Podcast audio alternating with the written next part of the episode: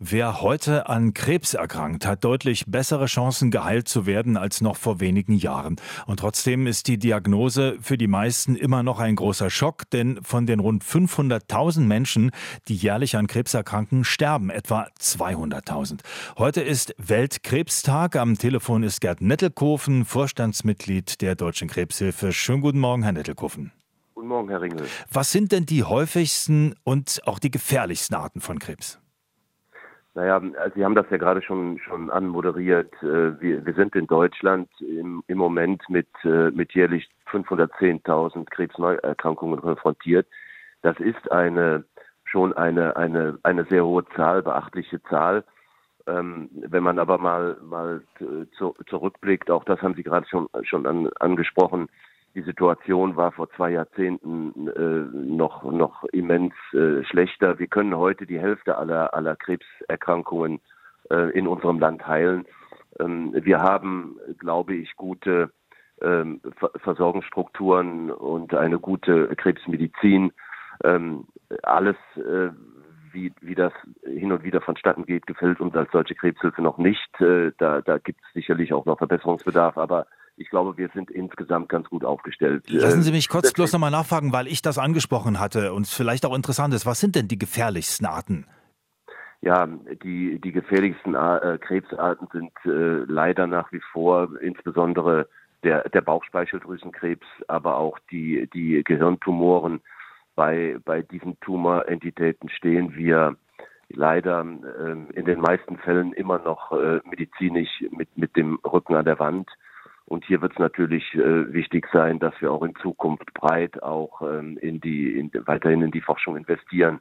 Ähm, aber es gibt natürlich auch äh, viele gute Beispiele, die die so, sogenannten Massentumoren wie Brust, äh, Darmkrebs, äh, Prostatakrebs oder auch Hautkrebs sind heute therapeutisch, wenn sie dann auch äh, möglichst frühzeitig äh, erkannt werden auch sehr gut heilbar. Stichwort Früherkennung, ist das immer noch die beste Methode, um Krebs erfolgreich zu behandeln?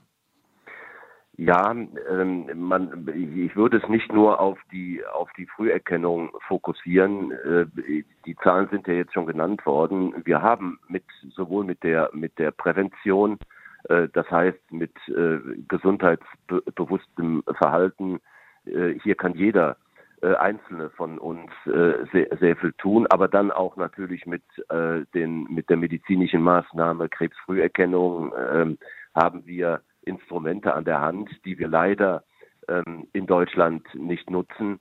Ähm, alleine diese beiden Komplexe, äh, wenn wir da äh, uns alle anders verhalten würden, ähm, dann wäre die Krebssterblichkeit um 75 Prozent zu reduzieren. Und das ist schon, schon beachtlich. Das ist ein Potenzial, was einfach nicht genutzt wird. Ja, lassen, ähm, lassen Sie mich da bitte nochmal dazwischen fragen. Ich hätte das gerne noch ein bisschen konkreter. Also, was ist denn gesundheitsbewusstes Verhalten mit Blick gerade auch auf Krebs? Wie kann man selbst, ohne dass man Medizin braucht, schon dafür sorgen, dass man vielleicht nicht betroffen ist? Ja, also bekannte Risikofaktoren sind ja, sind ja insbesondere das, das Rauchen, äh, der Alkohol äh, wird äh, immer mehr mani manifester und auch wissenschaftlich deutlich, dass Alkohol schon eine große Rolle spielt äh, bei zahlreichen Krebserkrankungen. Äh, wir bewegen uns zu, zu, zu wenig und, und haben oft auch äh, Übergewicht. Auch das sind Faktoren, Risikofaktoren für viele Krebserkrankungen. der UV-Schutz beim, beim Hautkrebs wird bei uns immer noch sehr vernachlässigt. Diese Dinge kann jeder Einzelne von uns auch, ähm, auch, auch beeinflussen. Und wenn man nur mal ähm, den, den Blick auf die, auf diese Möglichkeiten, auf den Blick der Prävention nimmt, dann wären heute 40 Prozent aller Krebserkrankungen äh, vermeidbar, wenn wir das alles, dieses Potenzial nutzen würden. Ja, dann jetzt nochmal bitte äh, zur Früherkennung ähm, auch durch ähm, Untersuchungen, zu denen man gehen kann. Äh, wie schätzen Sie das ein? Also Darmkrebs zum Beispiel gibt es ja diese Vorsorge alle so und so viele Jahre ab einem bestimmten Alter oder Mammographie bei den Frauen. Wie stehen wir denn da in Deutschland? Ja, auch leider ist es hier so, dass wir die, die Möglichkeiten der Früherkennung ähm, äh, nicht zu, äh, zu nicht nicht in vollem Umfang äh, nutzen.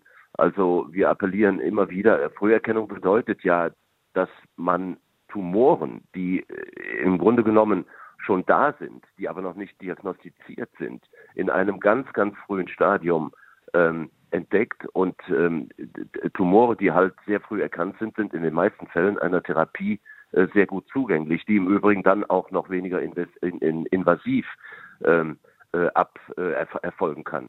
Das sind alles Dinge, die, die wir zu wenig beachten, zu wenig nutzen und deswegen unser Appell natürlich immer wieder äh, auch an die Bevölkerung, nutzen Sie diese Möglichkeiten, die uns die Gesetz, die uns das Gesetz im Grunde genommen bietet, die gesetzlichen Krankenkassen bieten, ähm, und, und, und machen Sie sich, ähm, äh, informieren Sie sich über diese Möglichkeiten bei Ihrem Arzt und, und äh, nutzen Sie die Krebsfrüherkennung. Ja. Das sagt Gerd Nettelkofen. Er ist Vorstandsmitglied der Deutschen Krebshilfe und heute ist Weltkrebstag, also genau der richtige Tag, um an diese Dinge zu erinnern.